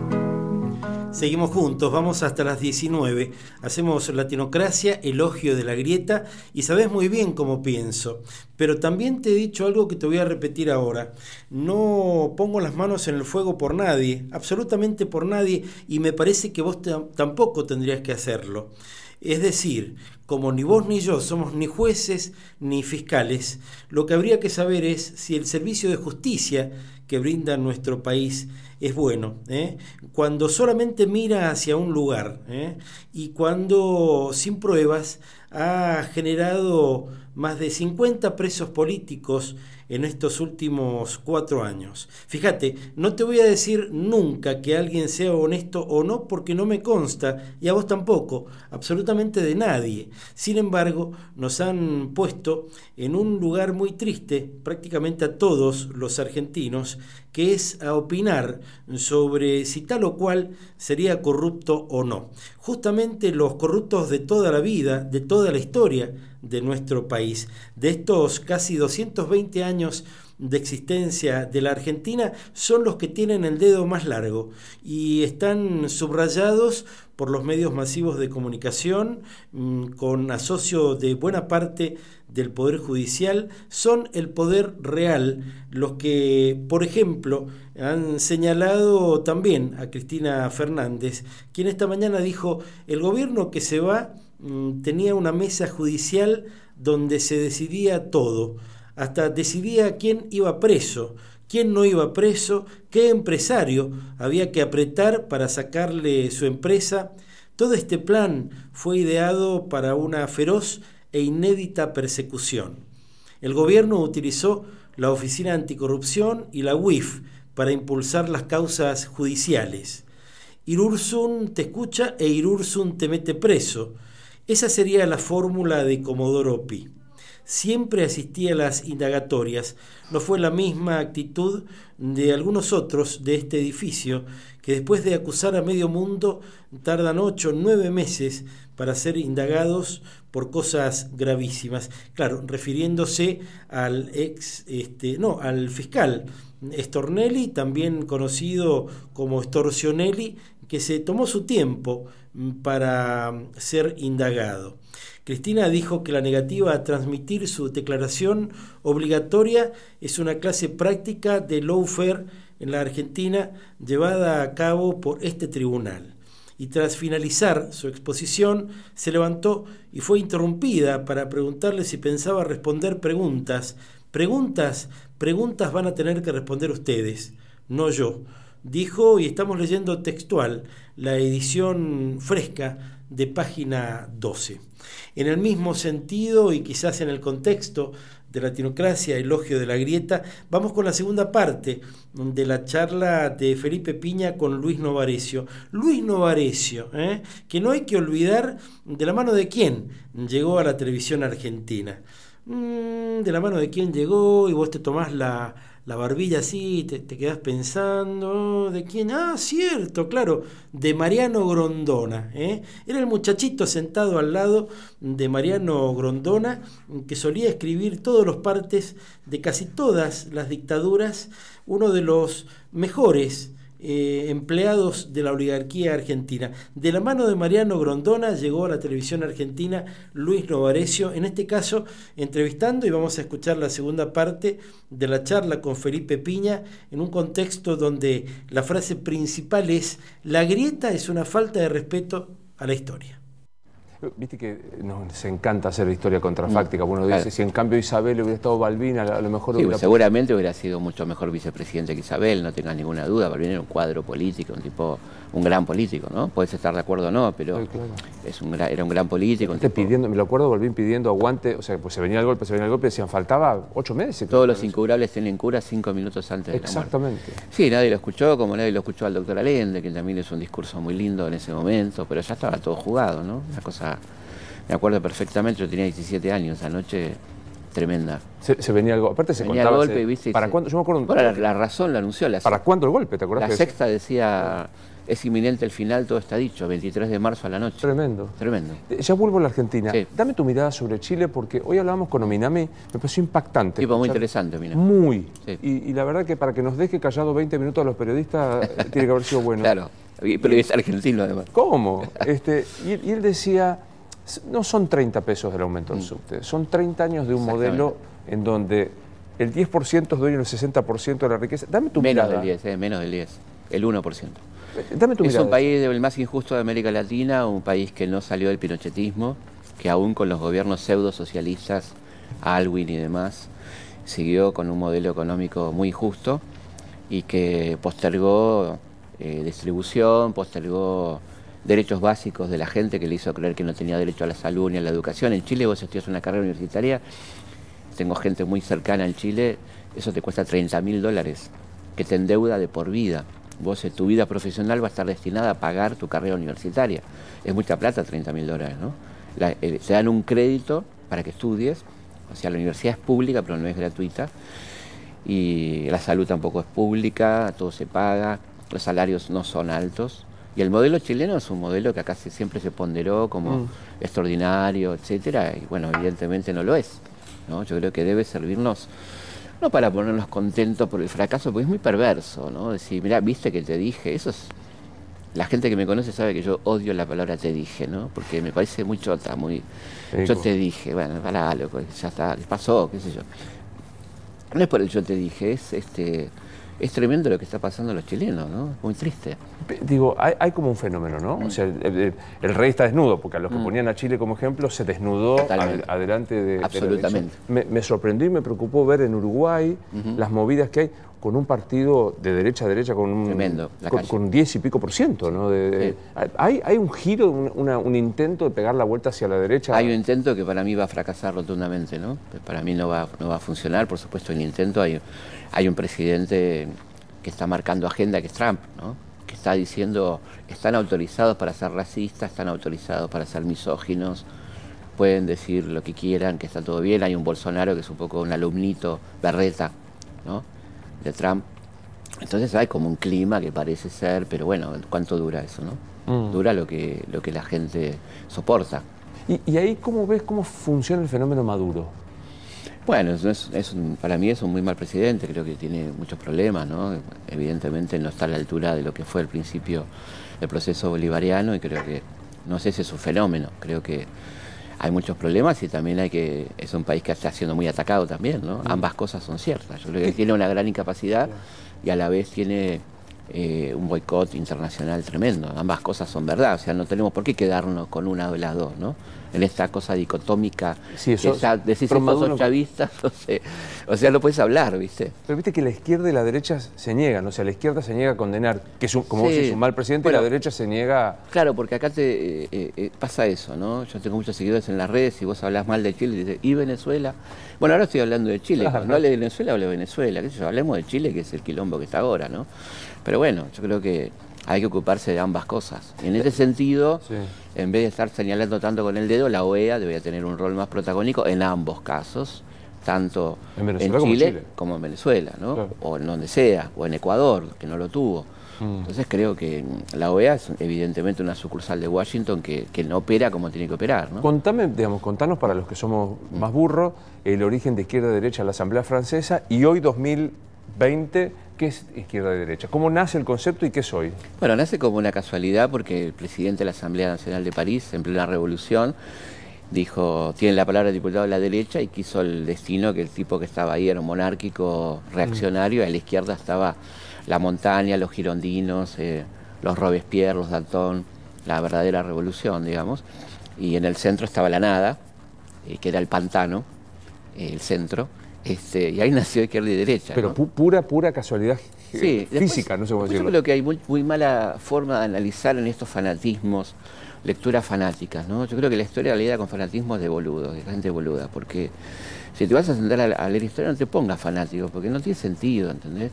O sea, eh, esto de que la izquierda es la Unión Soviética es no conocer la historia, porque nunca la Unión Soviética, salvo el periodo de Lenin al principio, tuvo que ver con la izquierda. Después fue un- una dictadura espantosa a partir de Stalin, donde no tenía que ver, era una aristocracia del Politburó.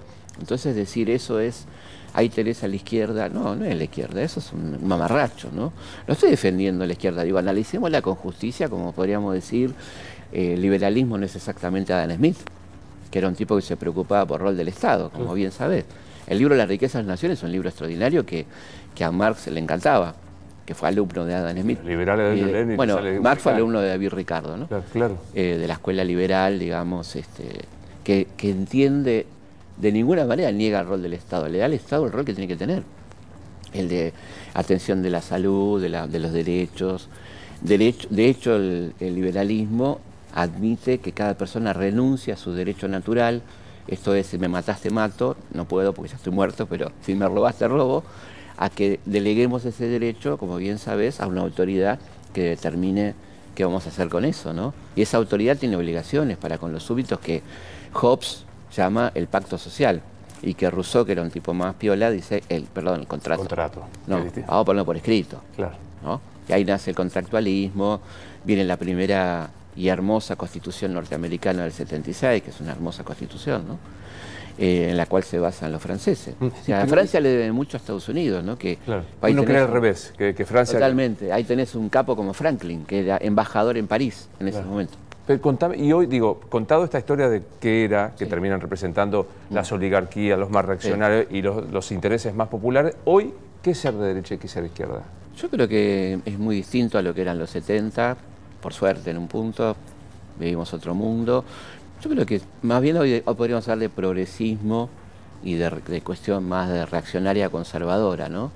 Porque evidentemente no hay referentes de la izquierda en este momento en el mundo, es muy difícil encontrar referencias, qué quiere decir, sino que se va adaptando a cada país en cuanto a qué, qué es lo que significa valores que defendió históricamente la izquierda, pero también otros sectores, como por ejemplo la inclusión social, los derechos a la salud, el derecho a la educación, que no sé si son de izquierda, son como cosas básicas, ¿no? Lo decía Juan Bautista Alberdi, no sé si era de izquierda Alberdi, no me parece. Qué sé yo, no lo veo. Si, si los apurás un poco los derechos, lo van a, lo van a til- a tildar de rojo de zurdo, de zurdo, bueno, no sé, me parece, por eso digo, un poco de calma y, y un poco más de, menos fiaca mental, ¿viste? Hay mucha fiaca mental, ¿no? Donde vos sos, dijiste algo y ya sos catalogado automáticamente y ya te anulan, sos esto y ya no puedes hablar. Pero es que, es que es muy cómodo. Porque Claro. si yo te anulo, piña, Sí, zurdo, exacto, zurdito, que- claro. no pareció, facho, listo, y ya está. Entonces Y no- bueno, entonces el mundo es una mierda. es una mierda. Sí, no, no tiene que ser una mierda. El mundo es donde vamos a vivir, donde yo tengo hijos, ¿viste? aspiro a tener nietos. eh, quiero que no quiero ese mundo para mis hijos. Mm. Quiero que sean personas que puedan hablar, que puedan decir lo que sienten, que nadie los persiga por eso, que nadie los tache de nada, qué sé yo, que qué tengan una opción sexual, que tengan la opción sexual que quieran, que se dejen de joder, ¿no? ¿Qué, qué dice? Gente que en realidad tiene problemas personales, me parece a mí, que no, no se bancan que lo- la libertad del otro, básicamente, ¿no? Es que es muy cuestionadora la libertad del otro. Claro, es insoportable. Porque te espeja. Bueno, ¿qué le pasó a los conquistadores con nuestros ah, originarios? Se desesperaron. Nunca habían visto la libertad en acción. Llega Colón y todos sus secuaces y ven a los arawaks que venían, absoluta libertad sexual. La, la homosexualidad era un, un elemento de, posible, si nadie le No me preocupaba. lo sabía eso. Sí, claro, por supuesto. Había poligamia.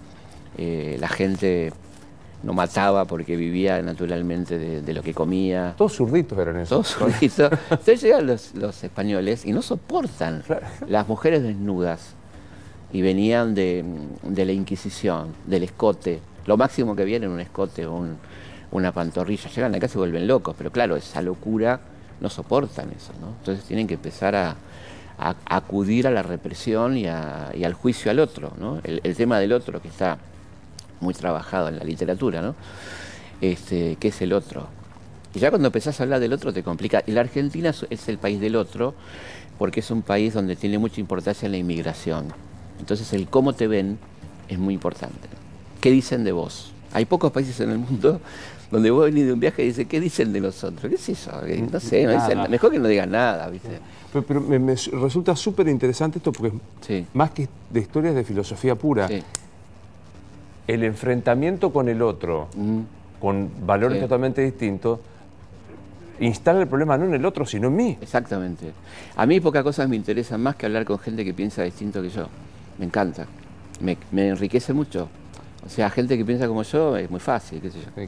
Vamos a comer un asado, jugar a la pelota. Pero tipos que piensan distinto me, me enriquece mucho. Y leo mucho gente que piensa distinto a mí. Me encanta. En historia tenés, por supuesto, miles de versiones sobre cada tema y te enriquece mucho los argumentos que da la otra persona. ¿Cómo se lauda eso? Digo, ¿cómo se lauda las distintas versiones de lo que pasó sobre un hecho histórico determinado? contándolas y dándoles, dándoles lugar, dándoles cabida. Yo digo esto, pero hay otra persona que dice esto. Yo no soy el dueño de la historia, ni, ni primero que no lo creo, y, y está buenísimo decir, mira, sobre el tema rosas vas a encontrar todas estas miradas. Yo cuando daba clase en la secundaria, que fue un momento muy lindo de mi vida, hay muchos años, casi 30, eh, hacíamos eso. Mira, a mí me parece esto, pero fíjate que Ibarguren dice esto, eh, los liberales dicen esto, los fanáticos rosistas dicen esto. Todo esto se dice sobre este tipo, que debe ser un tipo muy interesante para que la gente diga tantas cosas. Esta canción dice así. Ella, ella ya me olvidó.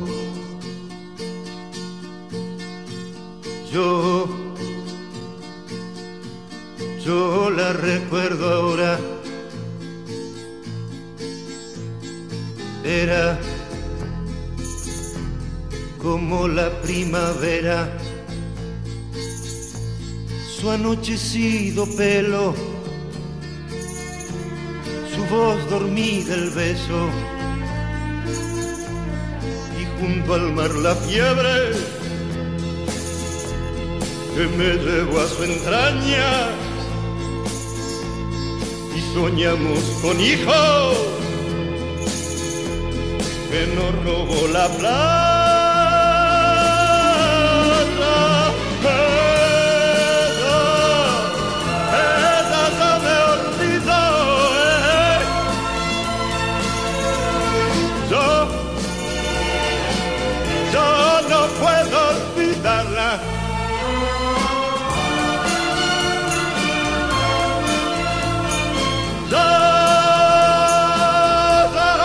puedo olvidarla.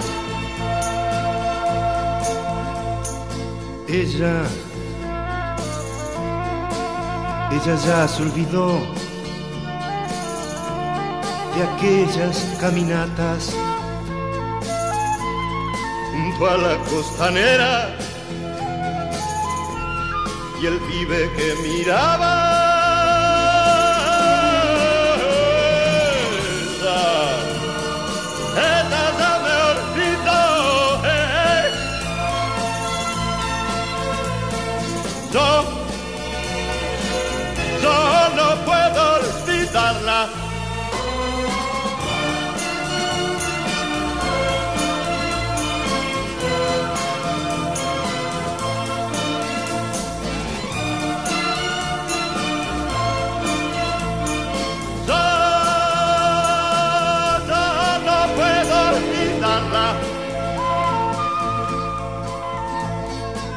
Ella, ella ya me olvidó. Yo, yo la recuerdo ahora. ¿Cómo no recordarla? en cada primavera. Si llega con la brisa, se la lleva la arena. Ella, ella ya me olvidó. Yo, yo no puedo olvidarla.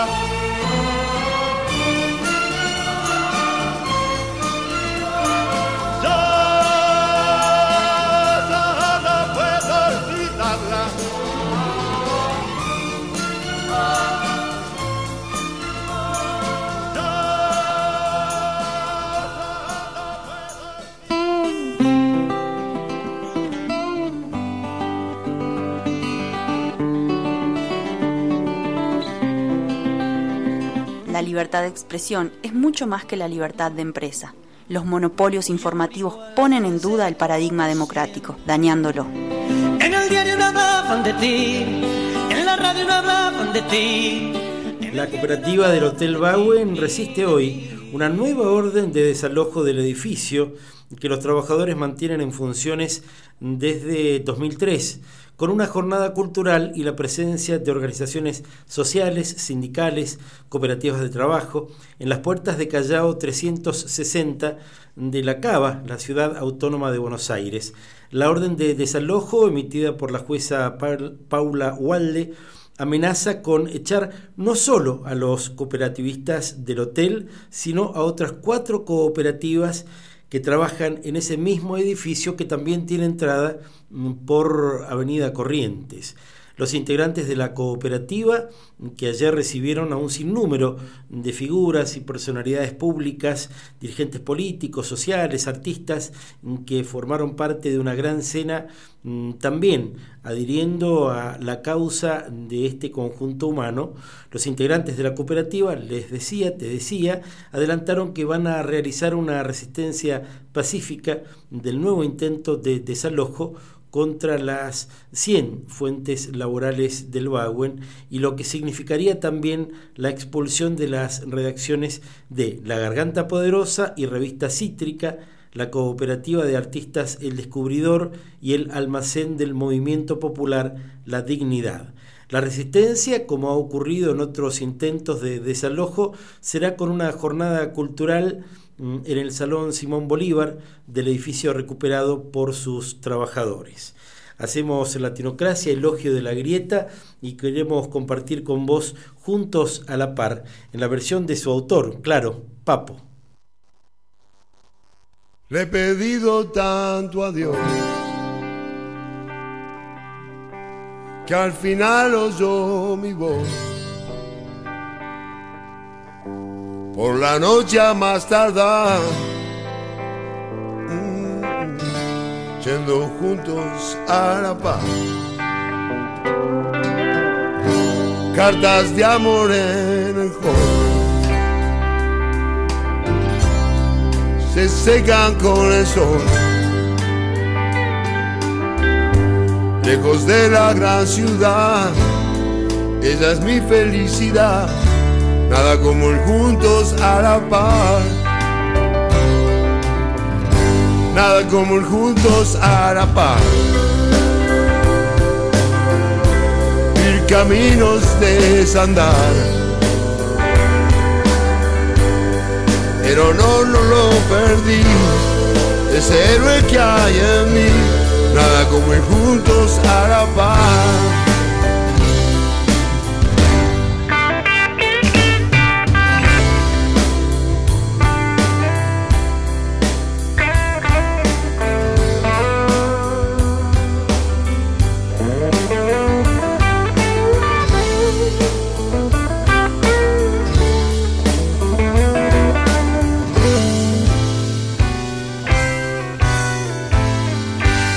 Su nombre, sé su edad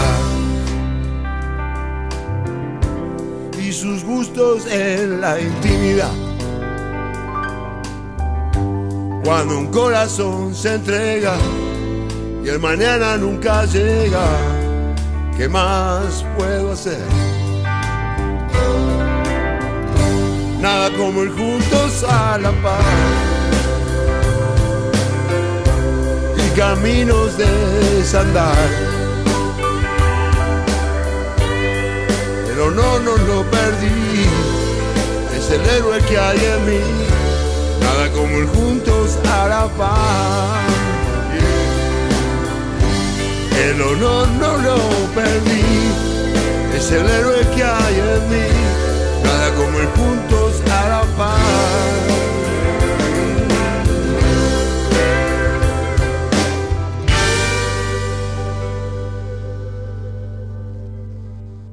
Final, final, final para nuestro programa. Nos despedimos con un anticipo porque, claro, este próximo domingo será el momento de la segunda entrega, de la segunda entrega, bien digo, de Latinocracia, homenaje a Eladia Blasquez, aquí, claro, en FM Cuyum. Y el próximo lunes nos volvemos a encontrar con otra edición similar a esta de Latinocracia, Elogio de la Grieta. Mi nombre es Marcelo Zapunar, junto con Michael llevamos adelante este programa que hoy cierra con la versión bellísima de la gran Julia Senco de un tema de Ladia, justamente. Siempre se vuelve a Buenos Aires. Que esté bien.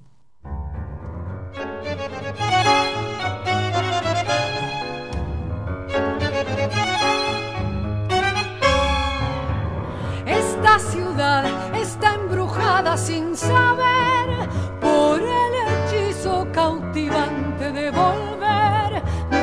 para bien, no sé si para mal. Volver tiene la magia de un ritual.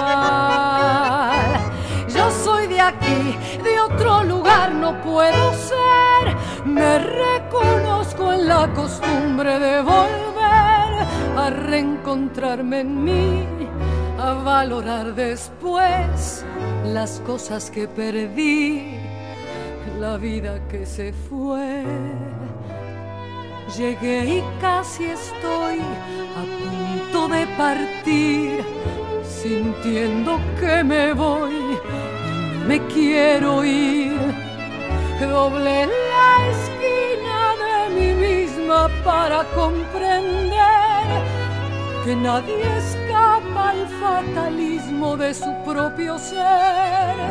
Y estoy pisando tus baldosas, floreciéndome las rosas por volver. Esta ciudad no sé si existe, si es así, o algún poeta la ha inventado para mí. Es como una mujer profética y fatal, pidiendo el sacrificio hasta el final. Pero también tiene y el gesto abierto de la mesa de café, el sentimiento en flor, la mano fraternal y el rostro del amor en cada umbral. Ya sé que no es casual haber nacido aquí y ser un poco así, triste y sentimental. Ya sé que no es casual que un arrodille por los dos, nos cante el funeral para decir adiós, decirte adiós a vos, ya ves. No puede ser si siempre y siempre sos una razón para volver. Siempre se vuelve a Buenos Aires a buscar esa manera melancólica de amar. Lo sabe solo aquel que tuvo que vivir enfermo de nostalgia, casi a punto de morir.